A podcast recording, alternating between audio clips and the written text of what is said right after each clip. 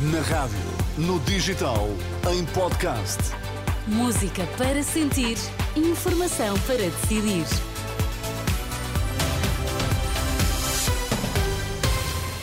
Três minutos com tudo o que precisa de saber. A lição da Renascença para já. Os destaques a esta hora. André Ventura não tem grandes dúvidas, o PSD está entre a espada e a parede e vai ter de lidar com o Chega, quer não.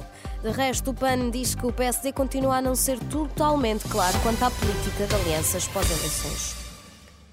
O PSD ainda não foi claro o suficiente em relação a linhas vermelhas que o Chega. Quem o diz é a líder do PAN. Em entrevista à SIC Notícias, Inês Souza Real falou sobre a disponibilidade para realizar acordos, tanto com o PS como o PSD, e diz que é o partido mais votado que terá de se aproximar das causas defendidas pelo PAN.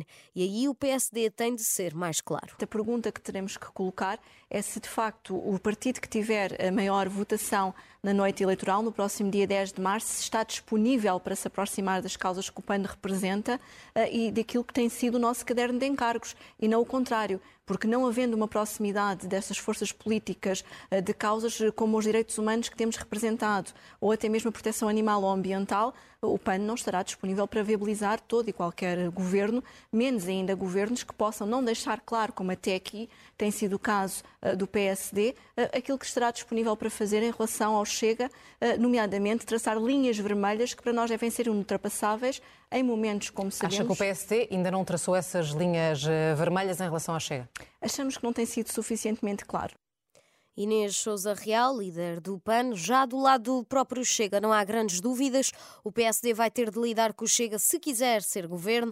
André Ventura disse sobre o PSD que Luís Montenegro terá de mudar de ideias e admitir coligações e que não há alternativa ao Chega e lança um desafio. Se o PS vencer as eleições em número, coisa que eu duvido, mas a direita tiver maioria no Parlamento, eu vou desafiar toda a direita para formar um governo de direita.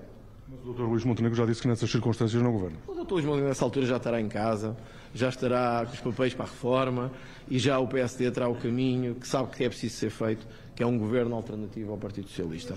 André Ventura, após ter estado reunido na tarde de ontem com o Presidente da Câmara do Porto, onde disse que o Chega quer ganhar força nos distritos do Norte e, sobretudo, no do Porto, onde foi apenas a quinta força mais votada nas últimas eleições. Os casos de gripe estão a aumentar e a esmagadora maioria é do tipo A, de acordo com o Instituto Ricardo Jorge, que explica em boa parte a grande afluência às urgências hospitalares. Nesta altura, há mesmo 85 casos de doentes infectados ao mesmo tempo com gripe e Covid.